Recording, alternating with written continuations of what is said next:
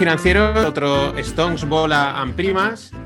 Y bueno, pues como ya dijimos, eh, una vez al, mes pues se va a venir JR y aquí lo tenemos. Eh, JR, ¿qué tal? Muy buenas tardes, bien, aquí, con ganas de contar cosas, ¿no? De que me preguntéis. Greg me estaba aquí pinchando ya por Twitter, tengo cosas que preguntarle. Yo no sé si te las sabré contestar, ¿eh? que yo no tengo todos los equipos que tiene la gente del ECB y de la FED, ¿eh? yo, las herramientas. Yo creo que no hace falta ningún tipo de equipo. ¿Tú, ¿Tú, crees que ellos saben? Buenas tardes. Primero, buenas tardes, los modales. Exacto. Nada, he, tenido que, he tenido que cortar el Twitch porque me estaba saturando el ordenador. O sea, toda la preparación para nada. Ya le cogeré el punto. Venga, eh, seguimos. Eh, yo, ¿Tú crees que necesitas cualquier tipo de, de, de, de dato, preparación? Nada, esto es las ganas que alguno tiene de, de, hacer, no sé, yo creo que el mundo está al revés, el mundo mm, no necesitas datos, está, está mal todo y está, y es lo que hay. No veo, no, no, sé, no, no, veo más cosas para decirte. Bueno, seguramente se están alineando muchos planetas para que la cosa se nos líe a lo gordo, ¿no? A lo grande y, se complique, ¿vale? Y, y, el tema está en que si no es A será B si no es B será C y si no igual será Z, W, X o Y, ¿vale? Porque si lo miras bien, ¿no? El tema del Nord Stream de, estos dos días, el tema de, del Banco Central inglés ¿no? y, y, de los bonos ingleses, la Fed, em, el tema de las divisas, están las divisas que se mueven, que es una locura, están los bonos que están moviéndose lo más rápido que nunca se habían movido y con una velocidad que, que yo digo que creo que va a haber va a acabar provocando derivadas y accidentes. Y eso es lo que tendremos que ver. Hoy tenía comité con la gente que asesora indirectamente de banca privada, de AFIS y demás, y les decía, es que no os miréis la renta variable, la renta variable es lo que menos en estos momentos se está moviendo. Nos hemos de mirar ¿no? la rentabilidad de los bonos, cómo la deuda está saltando por minutos y, las divisas igual, ¿eh? porque las divisas, que el, dólar index esté en máximos de casi tres décadas, eh, tiene sus implicaciones. Veremos qué pasa con el yen, ¿no? Por primera vez en 20 años el banco, el BOC tuvo que salir a defender el yen, ya no verbalmente, sino ah, efectivamente moviendo divisas y bueno, creo que, que está todo en, un, en una línea, en un falso equilibrio que se nos puede descuadrar con gran facilidad. Sí, porque el, yo se lo contaba antes de que, pues mientras estábamos antes de que entrases y tal, a, Greg, ¿no? Que el, anuncio de ayer del, Banco de Inglaterra y tal, a mí me sonaba desesperada. de repente me vino el flash, aunque no sea igual de eso, está diciendo a Greg, de, lo de Soros, ¿no? De su gran apuesta la que ganó miles de millones porque dijo, eh, no van a aguantar, ¿no? O sea, fue una apuesta. habéis, leído, ¿no? Habéis leído, porque ayer hace. Todo el mundo estábamos esperando una reunión de emergencia para que nos dijeran que mm, que iban a subir eh, eh, los tipos de interés, ¿no? Mucho más allá para poder hacer frente a la fuerte caída de la libra, em, debido, como sabéis, Liz Truth, eh, una de las primeras decisiones que ha tomado es hacer una gran rebaja de impuestos, como nunca, en todo tipo de, de gravámenes y evidentemente eso es deficitario y eso se necesitará de nueva deuda, ¿vale? Para, para poder afrontar. Y todo el mundo estábamos esperando que saliera eh, el Banco de Inglaterra en una reunión de emergencia, pues subiéndote los tipos un 0,50, un 1, un 1,5% y te sale em, haciendo un semi-QE, ¿vale? Porque en realidad lo único que va a hacer, parece ser, es comprar bonos de aquí al 14 de octubre, bonos con vencimientos más allá de 20 años, para frenar la escalada, porque parece ser que había fondos de pensiones y fondos de inversión británicos con una situación complicada de apalancamiento en bonos que les estaban haciendo margin calls y no podían hacer frente a estos margin calls por la caída del precio de los bonos. y, por la imposibilidad de deshacerse de los bonos. Bueno, eso sí, sí, eh, el, problema es que tú tienes un margin call, pues imagínate, tú, tienes acciones, tienes un margin call, te vas al mercado y vendes las acciones. Porque eso, la gente a lo mejor no entiende el, efecto, pero claro, tú estás en un mercado de bonos con unos bonos que, que, que deberían tener una liquidez suficiente para poder operarlo, porque el reglamento dice de que tengas productos en cartera suficientemente líquidos para poder deshacerlo. Pero claro, muchos, el mercado de bonos lleva años muerto desde el H2O, que lo descubrió además un chico de Morningstar en Inglaterra eh, que la mayoría de los bonos que tenía en cartera eh, no tenían liquidez y la valoración que tenía era totalmente ficticia, ahora nos enfrentamos que grandes fondos y grandes carteras de fondos y fondos mucho más normales de los que tenía H2O, te los tienes que no hay liquidez. Entonces, ¿qué puedes hacer? Pues intentar crear un tipo de mercado. Bueno, los bonos es el, es el tipo de activo menos líquido de todos los que te puedas plantear. Por eso cuando hay un momento de, nerviosismo y volatilidad, lo primero que se vende son las acciones, luego las divisas y por último los bonos, porque los bonos tienen muy poca liquidez. Eh, emisiones de deuda corporativa con importes inferiores de emisión a 500 mil millones de euros en momentos de alta tensión, evidentemente se congelan, ¿vale? Y no hay Dios que te ponga precio para comprar o para vender. Pensar que además el mercado de bonos, todo y que existe un mercado electrónico de bonos, mucho del mercado de bonos aún se negocia eh, mediante brokeraje, mediante un mm. broker que se interpone entre comprador y, vendedor, ¿no? Tú le pides al broker, oye, tengo que comprar 500 millones de una referencia con estas condiciones y él sondea el mercado y encuentra quién puede tener ¿no? esa, esa, referencia o esas características de ese bono y le pregunta si lo quieren vender. Pero a veces cuando los mercados se ponen nerviosos, evidentemente no hay manera de poderse...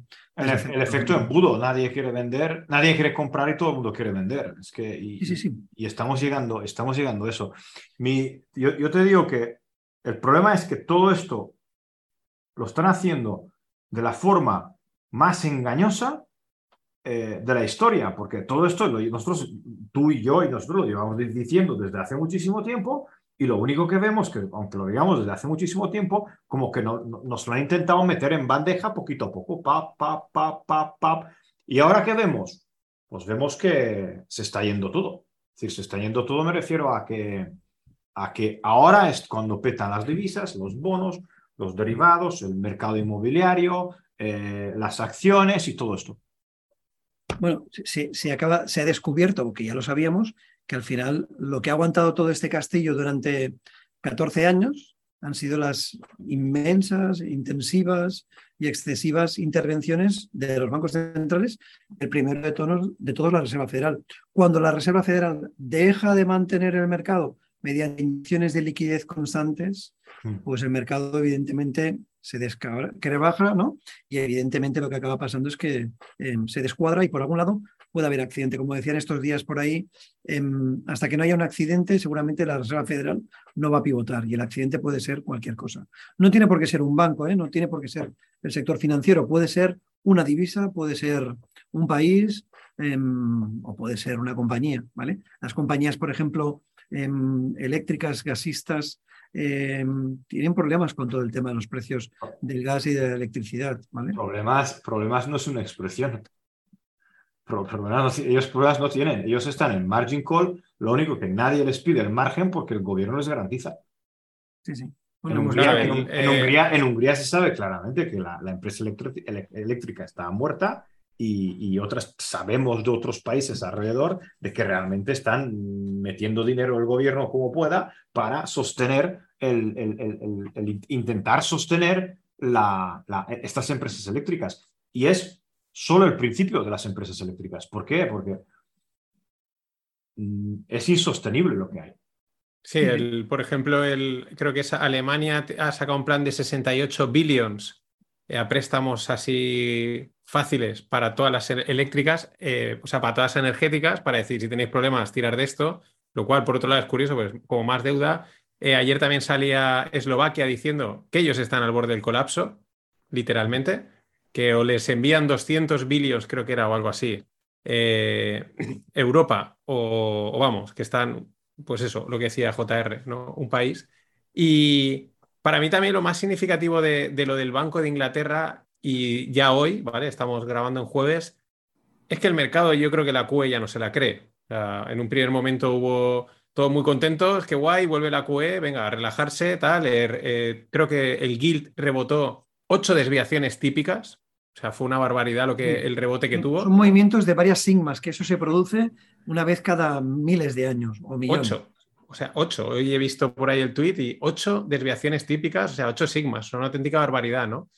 Pero sin embargo, hoy el mercado, o sea, creo que las QEs ya no se las cree. O sea, no, no, no, no es como antes que cada vez que salían a hablar los, los banqueros centrales, pues de- perfecto, venga, todo para arriba, ¿no? Ahora casi me da la sensación incluso un poco lo contrario. que Cada vez que salen a hablar es como que el mercado se los cree menos ya todavía. Ha cambiado totalmente el- la percepción de todo. En sí no es una QE como tal, porque em, te va a seguir subiendo los tipos de interés y te dijo que los bonos que tenía que vender, de momento se para, pero los va a seguir vendiendo en unas semanas em, por debajo del vencimiento de los, de los 20 años. Solamente se pone a intervenir la parte larga, la más, más, más larga de la curva.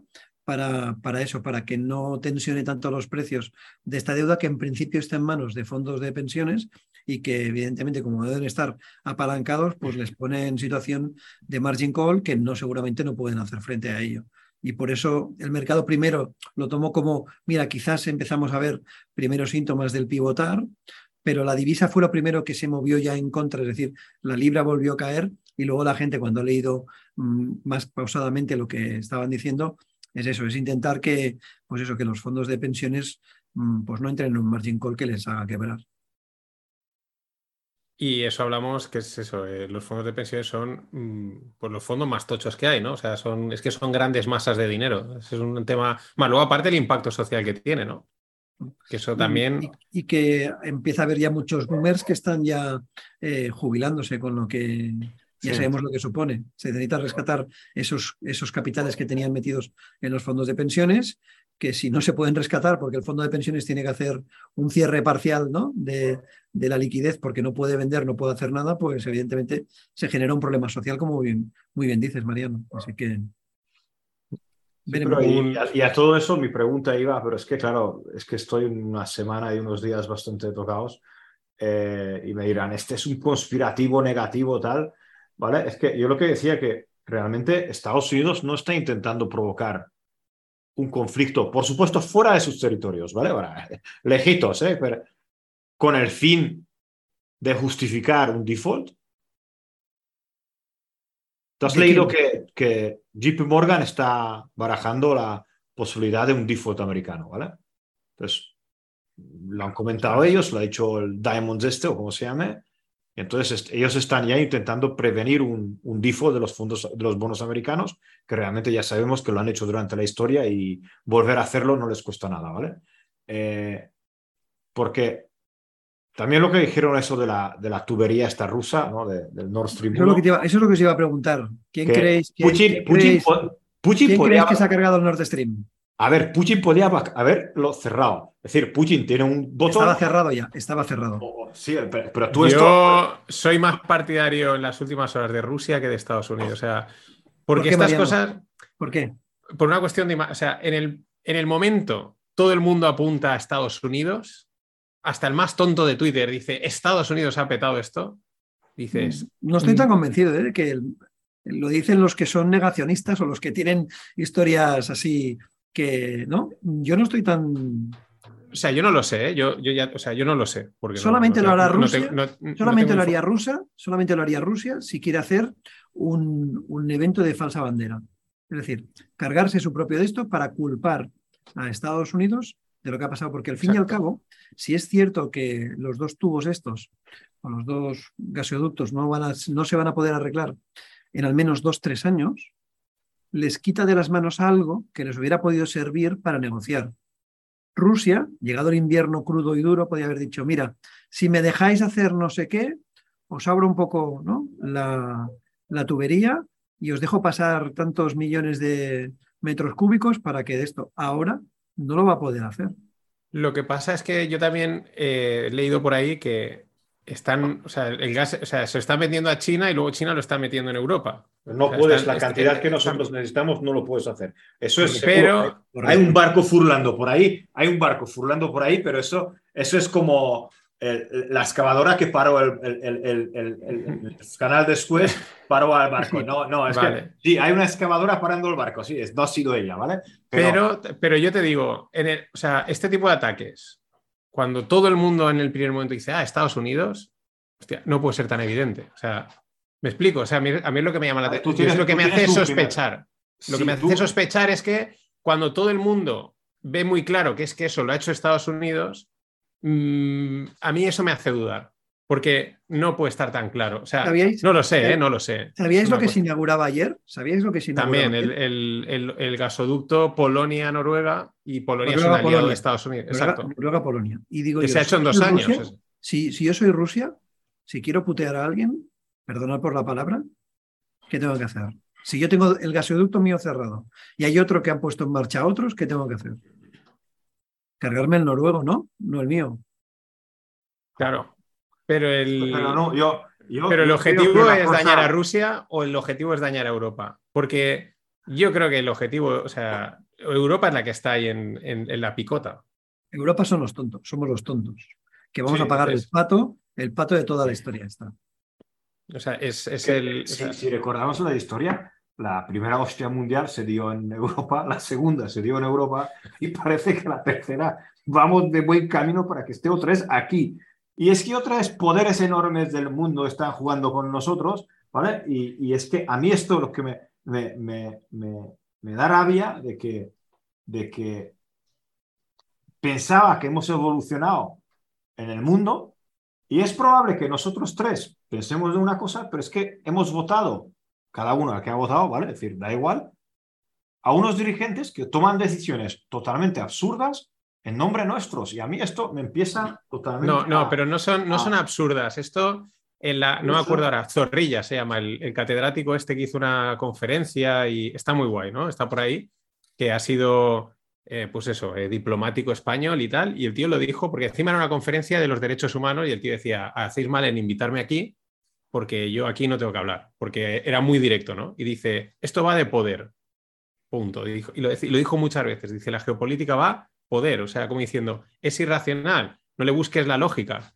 eh, la población da igual, es poder, yo quiero ese país, yo quiero esos recursos, yo quiero eh, estas cosas y es poder puro y duro. Y lo dijo 27 veces, ¿no? Por eso dice, mm, nosotros no lo entendemos, porque no estamos en esa situación, ¿no? Pero si el manda más X, pues lo que quiere es ese territorio o ese tal, pues le da igual el resto, o sea, no, no atiende a razones y es poder puro y duro. Mm, Yo- Más que un mandamás, son unas élites que no sabemos quiénes son, que mm, igual pueden estar vinculados al World Economic Forum, al Club Bilderberg o, o a lobbies de presión de mil y una cosas, que evidentemente, y yo eso ya hace un tiempo para aquí que lo vengo diciendo, se aprovechan o utilizan al establishment, y aquí incluyo políticos, organismos como pueden ser los bancos centrales, para llevar las cosas a su terreno. ¿Vale? y, lo estamos sufriendo así directamente. Lo que pasa es que, como siempre decimos, hay una serie de equilibrios que a veces son difíciles de poder controlar del todo, porque que Putin se decida a invadir Ucrania seguramente no lo tenían controlado, ¿vale? Que, que China de vez en cuando sea un, ¿no? un díscolo, no lo tienen controlado, pero sí que es verdad que a Occidente, a los países desarrollados, mediante sus presiones, mediante sus influencias y lo que sea, se utilizan a este establishment para poder llevar las políticas económicas, sociales, las que sean, al terreno que les vaya bien a ellos. ¿Pero qué lo de las agendas- tiene- pero qué sentido tiene reventar todo el sistema? Es que no ¿Qué, lo qué sé. gana- o sea, qué ganan ellos? si lo supiese, Sí, pues no, no, igual a ver, a ver, estaría, a ver. Si, si No, sería asesor de esta si gente. han ¿no? esclavizado, si han esclavizado la mayoría de la población mediante préstamos hipotecarios, ¿vale? Porque esto yo creo que es una esclavitud, tener préstamos hipotecarios es una, es una esclavitud moderna, vamos a llamarla así. Tú tienes la ilusión que es tu casa, pero no es tuya porque es la del banco. Y además el banco ahora te va a decir, lo tienes que pagar a un precio desorbitado la deuda, ¿vale? Si no ¿Cómo tienes se nota que no tienes hipoteca, eh? Greg? tengo algunas, tengo algunas. ¿eh? También, espera, espera que mire por debajo. Encuentro algunas, ¿eh? Encuentro algunas. No olvides que yo trabajo en banca, ¿vale? Entonces, cuando trabajas en banca, tienes unos botoncitos. ¡pap! ¡Ay, me ha tocado! Mira, me ha tocado un piso. Eh, eh, mira, puedo tazarlo un poquito más. ¡Pum! Y lo tasas un poquito más. Te han tocado dos pisos. No, Bueno, tengo tenías, hipotecas, eh, tengo hipotecas, si mal, ¿vale? Greg, Pero- si mal no pero He intentado recuerdo, reducirlas. He reducido todos mis créditos a corto plazo desde hace más de 10 años. Eh, eh, me refiero a tarjetas de crédito, mierdas estas que, que tienes ahí a muy corto plazo. No lo que digo que, que para mí, y, y donde, donde viene la pregunta, que yo veo que estamos intentando de cualquier forma provocar un conflicto enorme mundial para poder, para poder hacer el gran reset. Yo era de la ideología, creo que hemos crecido y para hacer el gran reset lo podemos hacer sin darnos de hostias muy fuertemente, es decir, a, nivel, a nivel mundial. Pero veo que están como que Rusia no entra al trapo, Europa no entra al trapo para, para directamente, ya sabéis, para entrar en una guerra directamente, abiertamente con Rusia. Estados Unidos no puede, porque claro, preguntarán, ¿y usted qué cojones quiere aquí? Y entonces están, están como provocando, ¿no? Como, como vamos a buscar algo por el, por el que todo el mundo se enfade. Entonces dices, vamos a coger una tubería y la reventamos, a ver qué pasa. Pues no, vamos a, vamos a invadir Ucrania y tal. No, los ucranianos vamos a darles armas tampoco. Los chinos que se enfaden con los americanos tampoco. Los americanos con los no sé qué. Y, y son pasos que dan y como que tampoco explotan, tampoco explotan, tampoco explota. Y, yo, yo, veo, toda esa es la tubería. Yo estoy de acuerdo que Putin, uno, podría haberse inventado lo que se ha inventado ya que no funciona. A tomar por saco, no funciona la tubería. ¿Por qué no funciona? Porque no os quiero dar gas y dos, Putin lo ha dicho claramente, que no nos va a dar gas. Ahora ya es lo que tú dices, ahora ya ni puede darnos gas, sí que puede porque por Ucrania hay una tubería más pequeña que sí que podría, y entonces nosotros todo el gas que tenemos en Hungría a través de esa tubería y a través de lo que nos entra por, por, por el Adriático, podríamos compensar algo, tener en cuenta que tenemos hasta marzo, abril de gas en Europa ahora estamos contentos. Marzo, abril hay gas. ¿Tú crees tanto? ¿Hay tanto gas? Sí, porque, hombre, están los, están, están, hay más gas este año que el año pasado. Sí, están, están, al 90, el almacenamiento. Pero yo he leído y he oído que eso solamente es para dos, para dos, tres meses de un invierno normal en Europa. Si el invierno es más crudo y el invierno no son dos o tres meses, sino que empieza ya ahora en octubre, noviembre, diciembre, enero, febrero y se alarga hasta marzo y abril, según cómo, no tenemos para dos meses. ¿eh? La otra cosa es que lo que digas tú, ¿eh? que sí que realmente es para, para, para seis o siete meses. O para yo, te, digo que tenemos, yo, yo o lo voy a verificar y para la siguiente reunión si no te importa, verifícalo. Además, me voy, a comer, me voy a comer con la persona que importa gas a través de, de la tubería que viene por Ucrania es, un dealer de ahí que compran, compran Ucrania y venden Hungría. Y me, interesa mucho saber cómo funciona. Es que creo, creo que he leído que tenemos para dos, tres meses de invierno normal en, en, Europa. Bueno, el, el, ministro de Economía alemán dijo eso, o sea, que eso me, de finanzas, el Lindner me, me chocó mucho que, que, era, o sea, lo que vino a decir es como que cruzaban los dedos para que el invierno fuese normal. Decían, si el invierno no respeta, eh, ellos tienen que justificar que no hay gas. Yo creo que hay gas. Además, mira, mañana, mañana viene el máximo responsable energético de, Hungría, el segundo, perdona, que es un compañero mío de clase, y viene, viene a tomarse unas copas conmigo. se lo voy a preguntar, porque él es además el típico cuadradico. siempre estás bien conectado, tío. No sé cómo te lo haces, pero siempre estás bien conectado. Soy un pobre desgraciado, tío. Es decir, yo conozco a todo el mundo y aquí sufro. Aquí sufro con todo. No, no, yo son, son compañeros míos de clase que han estudiado, yo les llamo así. Entonces ellos, ellos han llegado a algo, yo, yo me he quedado en, modo especulador global y ellos pues han llegado a puestos de, energéticos. Este está en un puesto energético muy, muy importante y está en, está en trading de gas. Él compraba todo, todo, toda la energía para Hungría y la distribuía y, y ahora está en otro puesto superior donde es responsable de, de, de pero da igual. Se lo voy a preguntar. Yo sé y recuerdo, tenemos, yo, yo lo voy a verificar, pero tenemos suficiente gas porque estamos muy llenos de gas. Eh, además, está entrando gas en Europa, tenemos otros flujos de gas, por supuesto, no tan comparables como, ah, como el flujo de, de, de, de, Rusia. Y además tenemos muy importante las centrales atómicas. Eh, Alemania ha dicho que están preparadas y las puede arrancar cuando Es decir, se van a, vamos a compensar lo máximo posible. Y dos, no sé si sabéis, pero aquí en Hungría, y eso ya han empezado a hacerlo en, en otros países europeos también, eh, en todas las zonas comunes, en escuelas, en instituciones y tal, para reducir las facturas, no sé, en España también, porque hay, pero ahí con el aire acondicionado, están limitando el uso.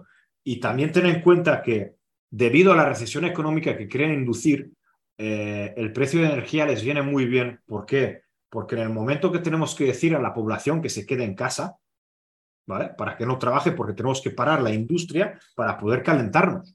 Entonces, prefieren dar una subvención para que tú te quedes en casa sin trabajar para que la fábrica no funcione. Y eso es lo que yo veo que los tiros van por ahí. Inducir el máximo, uh, máximo problema para poder decir que paramos la economía. Una guerra, mm, problemas energéticos, lo han, lo, han, hecho con los suministros porque no habían suministros, ahora los containers ya están por el suelo, casi que van gratis eh, respecto a los precios anteriores. Yo, yo lo veo un pelín por ahí, pero mi, mi mayor problema, te digo, que están intentando ver cómo provocar la gran, el gran debacle.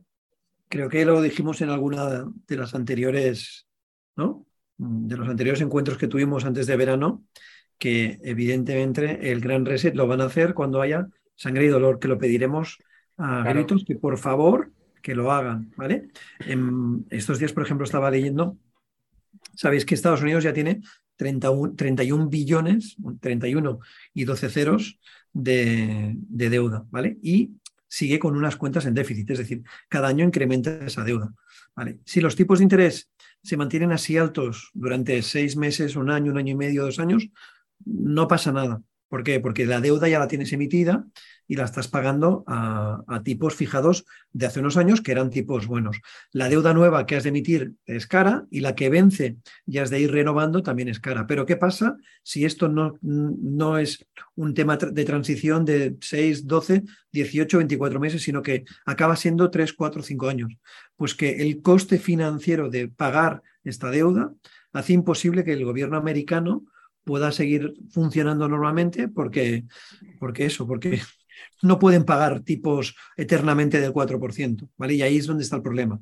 Por eso decían que la Reserva Federal no puede estar muchos meses o años con tipos tan altos, porque si no se rompe, se rompe la deuda pública americana pasaría a ser insolvente posiblemente. Y ahí es donde a lo mejor podrían meter el gran reset, pero es que no solamente por la cantidad de deuda que tenemos, sino que para poder cumplir con todas las agendas del cambio climático, etc., etc., se van a necesitar nuevas inversiones que difícilmente con los niveles de deuda actuales que tienen los estados se puedan poder financiar, con lo cual necesitas hacer un borrón y cuenta nueva para vaciar y poder volver a emitir, ¿no? Em, para hacer frente a todas estas cosas que, que quedarán pendientes o que se tienen que hacer. Pero claro, es lo de siempre, o sea, para hacer ese borrón y cuenta nueva, pues tienes que preparar al... La gente te lo tiene que pedir, si es que el, manual lo utilizan siempre el mismo, o sea, es apretar para que al final, primero, la culpa no sea del político, sea de, una empresa, de, algo que ha pasado por ahí, el sector inmobiliario, por ejemplo, ¿no? todo, así. Van, a, van, a, culpar la cadena que ha pasado en estos últimos, en estos, últimos tres años. Y que la gente te lo pida y te diga, sí, sí, o sea, eh, por favor, mm, eh, esto, lo que sea, ¿no? El reset, como lo hagan, eh, por favor, sí, o sea, ah, libérame de esto, ¿no? y entonces, claro, pues claro, perfecto, te lo hago, o sea, sin ningún problema. Es, es así, o sea, de alguna manera también, si el, es, todo este tema de la energía al final, de momento, en un primera instancia, ¿en qué está acabando? En nacionalización de eléctricas. Sí, sí, estamos, se está, es decir, la globalización se está destruyendo y volvemos otra vez al, ¿no? Un poco a lo que quería Trump, ¿no? Nosotros primeros volvemos todo a nuestra casa, nos interesa lo que pasa en nuestra casa, lo que pase fuera, cada uno que se espabile. Sí, pero Posar, Posar lo ha declarado esto de que todas, después de la Primera Guerra Mundial, en los años 70, eh, Trump, todo, eh, de las grandes caídas económicas, todas han tenido un dominador común, ¿vale? Que fue la inflación y fue antes de la inflación lo, que dices, ¿no? La de, los aranceles, de, vamos a trabajar en nuestra casa, de vamos a producir en nuestra casa, y eso, en la historia se ha, pasado y, y se ha visto y sabemos que es un error. Sabemos que es un error. Nosotros actualmente no podemos producir coches en Europa, todos los coches en Europa. ¿Por qué? Porque un Opel no saldrá a precio de Mercedes.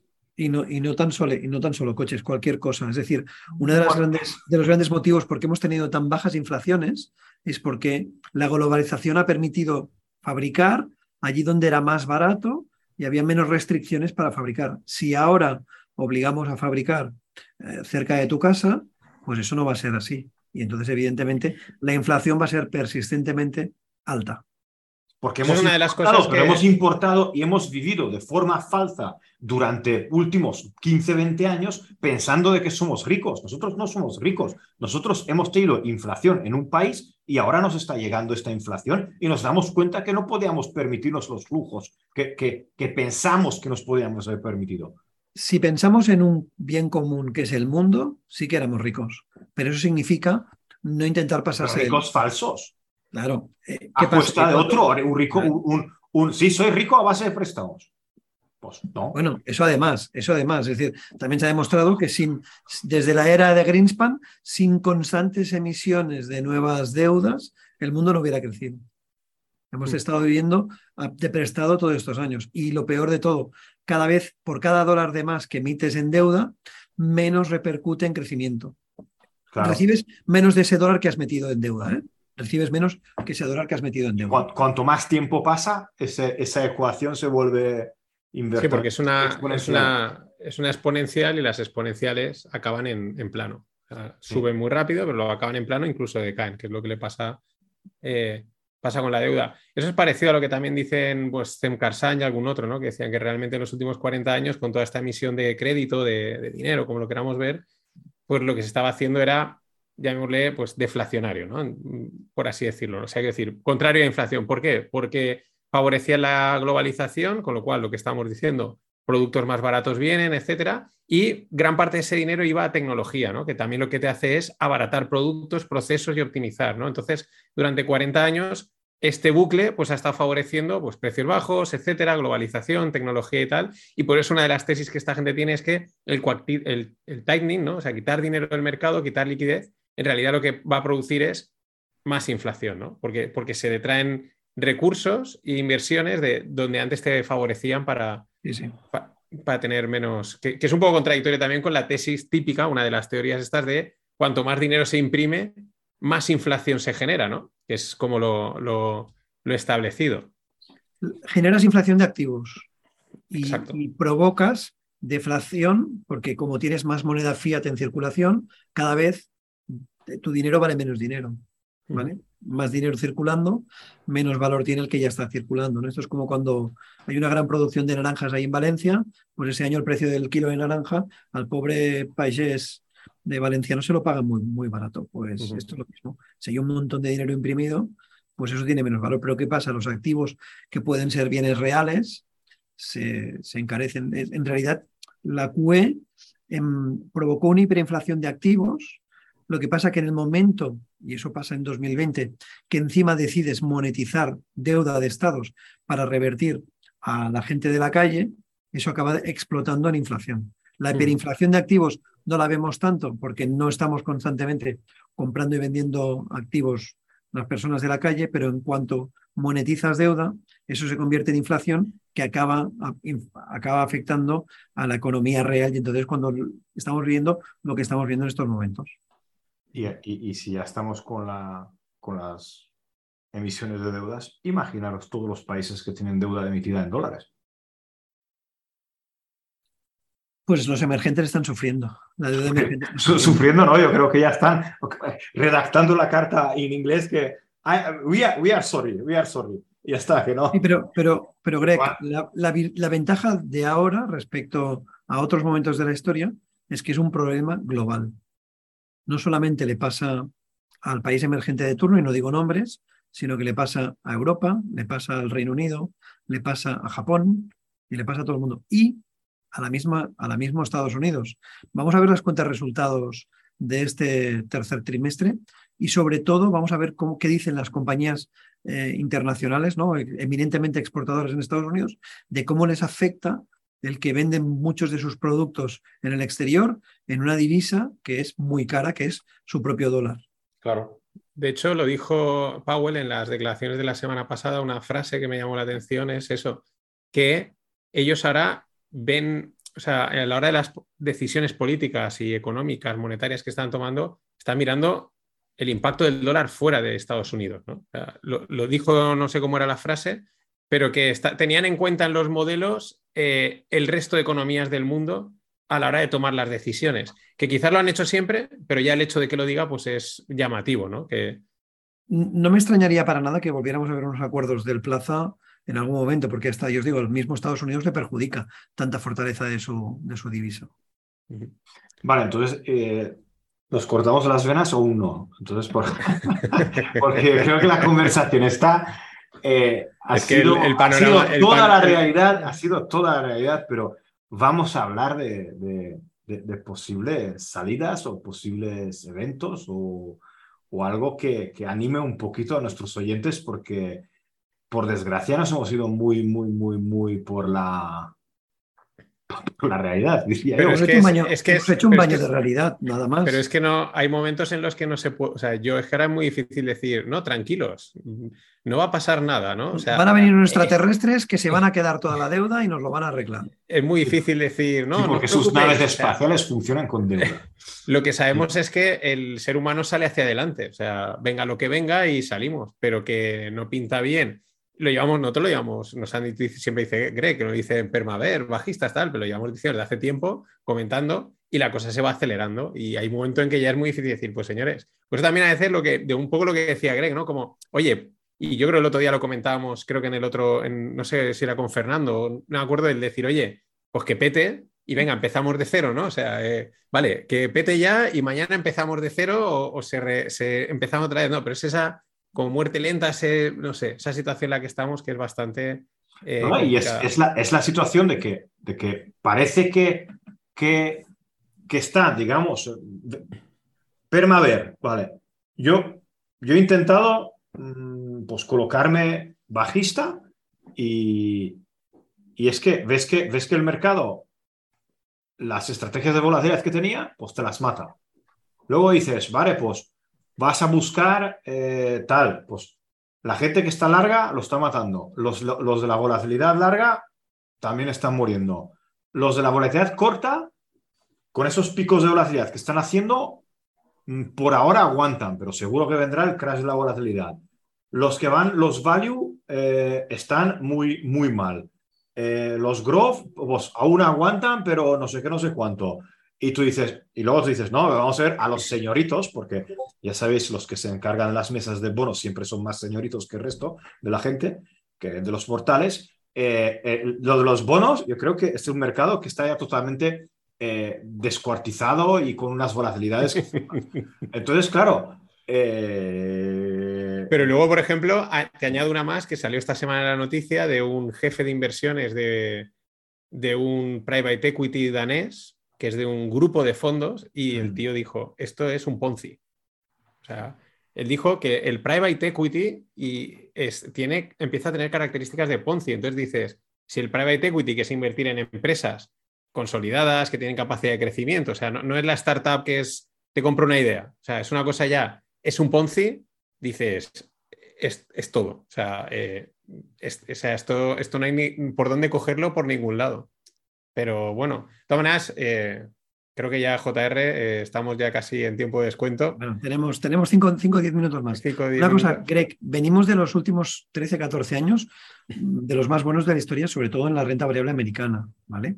Estamos viendo el primer año que el mercado cae y no recupera en 3, 6 meses. Recordar que en marzo del 2020 el mundo se acababa y en, en, junio el mercado había recuperado, el SP había recuperado los niveles junio, entre junio y septiembre recuperó los niveles que había perdido y no solamente eso, sino que hizo unos nuevos máximos, ¿no? 1.400 puntos por encima. Recordar que los anteriores máximos estaban entre, en los 3.400 y el SP en enero de este año llegó a tocar los 4.800. Estamos viviendo seis, siete meses malos. Si con seis, siete meses malos ya estamos así, imaginaros si esto se puede, ¿no? Seis, siete años. No, no, pero tú has visto los números de ayer que alguien hizo la, el resumen de los trillones que se han destruido. Una barbaridad. No, es que tú dices, no, es que en 2008 hemos caído y no sé cuánto. No es que en estos seis meses, debido al mercado desconocido por mucha gente, es el mercado de bonos, es que se ha, desaparecido tantos trillones de, de, dinero real, es decir, de dinero que se suponía que es real porque de algún sitio ha venido, es que esos 30% que ha bajado el mercado que vemos desde fuera. Tiene que, ver con el, tiene que ver con el sistema este Ponzi que hablaba Mariano. Claro, porque hace todo tan grande que evidentemente, pues cuando las cosas van mal, los importes se multiplican. El Claro. jefe este de inversiones lo que decía es que ellos son un grupo, típico grupo de inversión grande que tiene muchos fondos.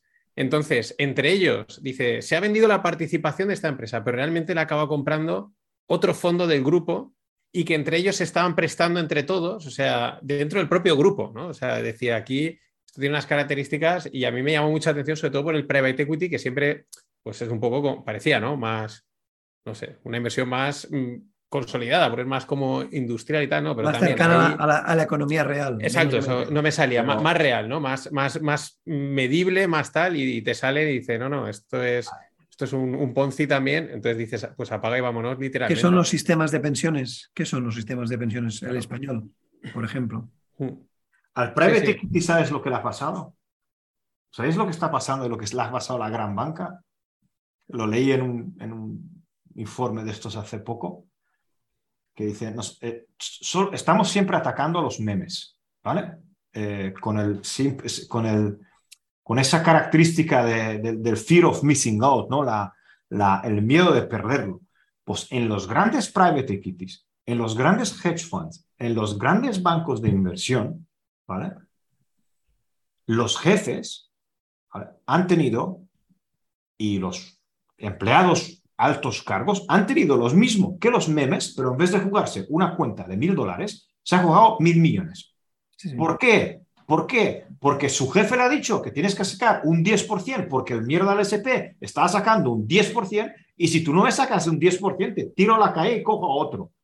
Y lo que dijeron, que, el, el- el- que le han preguntado a, al chico este de volatilidad, ¿cómo se- eh, a, uno, a uno que trabaja en unos ETFs, no recuerdo ahora su nombre, eh, Eifer ese le preguntaron. Dice, ¿para ti qué es la- la- la- el, problema hasta ahora, el- la cagada más grande? Y dice que los 2 mil millones que han prestado eh, en acciones convertibles sin colateral a dos chiquillos de veintipico años que tenían una criptodivisa. Dos billones. Y es que dice, sin colateral. Es, decir, es como que habíais hecho Wall Street. Y dice, como él, hay eh, SoftBank uh, y otros grandes nombres de la inversión privada que han hecho lo mismo. Prestar dinero eh, en emisiones locas, sin garantías, a- contra, contra las acciones de la empresa, porque era como una deuda convertible que se llama, ¿no? La, la que si no me pagas, me convierto en, en acciones de tu empresa. Pero si, me, si, si tu empresa es humo, ¿qué más me das si me das humo? Pues nada, Sí. si es que es, es otra vez lo mismo que ha pasado siempre, lo que pasa es que por mucha regulación que haya, pues al final es, es lo mismo, es el Y- mega apalancamiento, mega... Y le pasa al pequeño inversor que piensa que se va a quedar fuera, le pasa al gran inversor que piensa que se va a quedar fuera. Y al final es lo mismo, es la mierda de la avaricia. Los que- humanos son iguales para todos. Sí, sí, sí. Mira, el, este tengo pendiente hacer un, sobre todo de este Gary Gassat, Mark Gary Gassat, que es el primero que me lo, lo descubrió, porque lo oí en un, en un S, en un podcast, eh, sobre el, joder, yo, joder, ahora no me sale el nombre, eh, joder, no me sale el nombre, es un libro súper antiguo de un tío de Espejo, Córdoba, que se llama Joseph de la Vega, creo que es Joseph de la Vega, Sí, que sí. escribió el primer manual de bolsa de la historia, de 1600. Era No recomiendo leerlo, Vivía en la península ibérica. Exacto. Pero José de la Vega, a- José de la Vega, José, de la José Vega. Y luego se fue a, a Holanda y tal, a, a Bélgica, y allí, pues, para ganar dinero, hizo un manual de bolsa. O sea, es que está inventado. O sea, me va mal la bolsa, voy a hacer un curso de bolsa, ¿vale? O sea, es que. Y es de 1600. Y cuenta, no te, lo, no te lo puedes leer entero porque está escrito en una prosa muy complicada, pero los resúmenes dices, es que no ha cambiado nada. Nada. O sea, nada. El de los dividendos, el del value, el que peta y le cambia el nombre a la empresa, el que va por la avaricia, y allí no había ni comercio electrónico, ni memes, ni historias. O sea, iban a grito pelar en una plaza. 1600. Y es, es que le- lees los resúmenes, que son cuatro o cinco párrafos, y dices, es lo mismo, el mercado es el mismo, y es eso, eh, el ser humano, punto. No, Sí. no, tiene, no tiene mucho más. Es psicología, es psicología, ya está. Más que ser economista es de ser un psicólogo y ver por dónde la gente, evidentemente, nos acabamos perdiendo ¿no? y dejándonos llevar, porque al final es eso, es sentimiento más que no racionalidad. Bueno, pues ahora ya sí, porque es la hora y, y JR se tiene que ir. Antes, que se me ha olvidado, Greg, luego. Eh, tenemos webinar el lunes con Fernando sobre fondos y ETFs y el miércoles empieza el curso. Entonces podéis apuntaros, están por ahí los links, etcétera. Un poquito de, de promo y de publi. Y nada, JR, muchas gracias una vez más. Nos vemos el mes que viene, que ahora lo tenemos ya planificado, ¿eh? que los oyentes ya, ya, tenemos un plan para que. El mes que, viene, el mes que viene nos vemos, claro que sí. Y seguimos y, buscaremos. Tenemos que ir apuntando cosas que vayan pasando para, para luego tratarlas cuando, cuando llegue el momento, ¿no? Exacto. Exacto, ir haciendo. Biden estaba buscando hoy, Biden estaba buscando hoy a un compañero suyo que ha muerto en un accidente de tráfico. Es decir, para acabar, para acabar. Y, y, estamos ante el, ante el colapso, colapso mundial con el primer dirigente de la economía más grande del mundo. Es que quizás. Eh, hablando, de una compañera suya, buscándola en la sala, ha muerto en agosto un accidente de tráfico. Y tú dices, señor. Soy, o sea, me gustan mucho esas. No están hechas adrede, ¿no? Pero esa, la simbología de ciertos hechos, ¿no? Y aunque sea casualidad o no, es que a lo mejor Biden es muy simbólico del momento en el que vivimos. O sea, hay un presidente de los Estados Unidos que está rozando la demencia o no sabe dónde está a veces y, es el presidente de los Estados Unidos. O sea, es como muy simbólico de los momentos que estamos viviendo en el mundo. O sea, esto, el día, esto dentro, dentro de 300 años, yo le digo, igual que cuando ahora te cuentan lo del derecho de pernada que había en la Edad Media y dices, pero ¿cómo podía haber derecho de pernada? Eh, pues dentro de 300 años dirán, pero ¿cómo pudieron tener un presidente que es que era rozaba la demencia, entre otras cosas? Pues puede ser más cara dura o menos, ¿no? Pero... Pensar un poco, ¿qué político del mundo en estos momentos se salva? Ninguno. No, no, ninguno, ninguno. Pero por lo menos están en sus cabales. O sea, el, quiero decir, puede ser más o menos cara dura, ¿no? suponemos, no suponemos. claro, no voy suponemos que están en sus cabales. Pero por la edad y tal, sabes que estarán más locos o no, pero están, pero es que este directamente, por una persona con demencia, pues es que realmente no sabe dónde está. O sea, eh, pues eso, hoy, me decían, hoy me decían que le permitirán volverse a presentar en 2024 para cargarle la culpa de la pérdida de las elecciones contra Trump, que esperemos que no le dejen presentar, pero sí será la manera de, culpar a alguien y dirán, que el abuelo este ya no estaba para presentarse. Vamos a ver por ahí.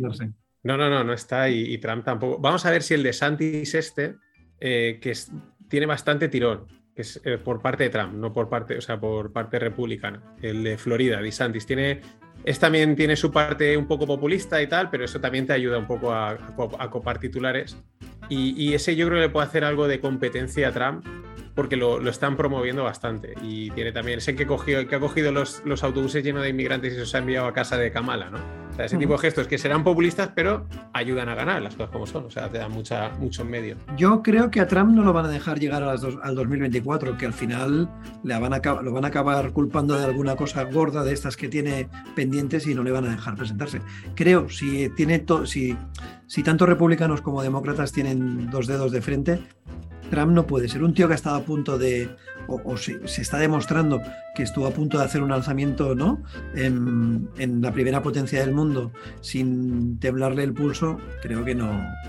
No, yo, creo que no le, no le, o sea, no, de alguna manera no, no llegará o le saldrá un rival lo suficientemente fuerte que le, que le con, que, con, que, presente un poquito más de sensatez lo, lo va a tener hecho. ¿no? Ya, pero Trump arrastra mucha gente. ¿eh? Quizás no hay tantas quizás no hay tanta sensatez entre decir, o está tan harto. la, simbología, la simbología que antes has mencionado es realmente la misma, porque no hay tanta sensatez. Entonces, Trump es el candidato perfecto para estos momentos mm, desequilibrados del mundo. Nos quedamos ahí, en los momentos desequilibrados del mundo. Así se va a llamar el podcast. Así que nada, eh, pasad buena noche, buen día, buena tarde, según la hora que nos estéis oyendo. Eh, yo, ahora estamos de noche nosotros y nos vemos a Tigre, te veo la semana que viene y a JR pues en un mesecito. Fantástico. Un abrazo a todos. Buenas Muchísimas gracias. Hasta luego.